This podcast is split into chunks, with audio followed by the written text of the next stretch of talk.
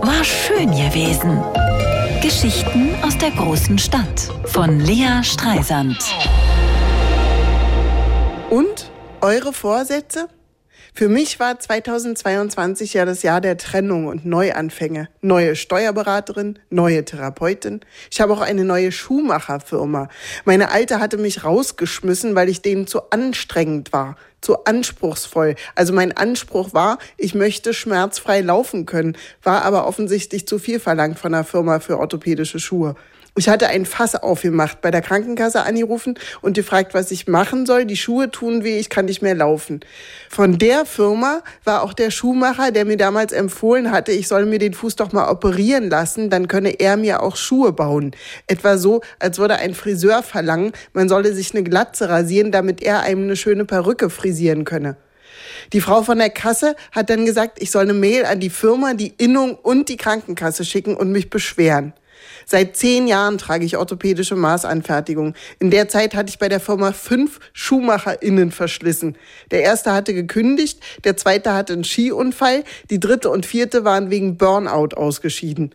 Die letzte Schuhmacherin war dann jene, die mich rausgeschmissen hat. Nach meiner Mail. Bei unserem letzten Treffen. Frau Streisand, nehmen Sie es nicht persönlich, aber ich würde Ihnen empfehlen, sich einen anderen Schuhmacher zu suchen. Uff der saß. Ich war dann erstmal etwas panisch. Ich bin eine Frau mit Behinderung über 40. Ich kann ohne Schuhe nicht laufen. Gar nicht. Ich belaste seit 40 Jahren eine Stelle an meinem Fuß, die dafür nicht gedacht ist. Und es wird nicht besser. Mein Arzt hat, als ich ihn gefragt habe, ob da medizinisch nicht irgendwas zu machen ist, nur den Kopf geschüttelt.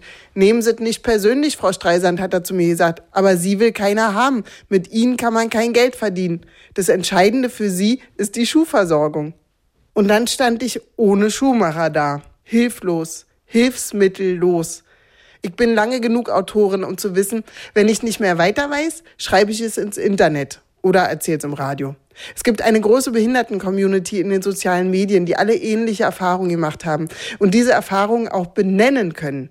Der Vorschlag, sich operieren zu lassen, um dem Schuhmacher weniger Arbeit zu machen, ist zum Beispiel ein klarer Fall von Ableismus. Genauso wie der implizite Vorwurf, man würde sich nur anstellen. Naja, langer Rede, kurzer Sinn. Eines Tages bekam ich eine E-Mail über Radio 1 von einer orthopädischen Schuhmachermeisterin, die gehört hatte, ich sei irgendwie unzufrieden mit meiner Schuhversorgung. Ist das Glück zu fassen? Es war fast wie in einer Geschichte von Charles Dickens. Und dann war ich kurz vor Weihnachten da, um einen Gipsabdruck von meinen Füßen machen zu lassen. Und 2023 kriege ich neue Schuhe. Ist das nicht wunderbar? Ich wünsche euch allen ein schönes neues Jahr möget ihr es schmerzfrei durchschreiten auf allen euren Wegen. War schön gewesen. Geschichten aus der großen Stadt von Lea Streisand. Immer montags neu im schönen Morgen und mit Flake von Rammstein live am 12. Februar im Kulturhaus Neuruppin und am 17. Februar in der Stadthalle Cottbus.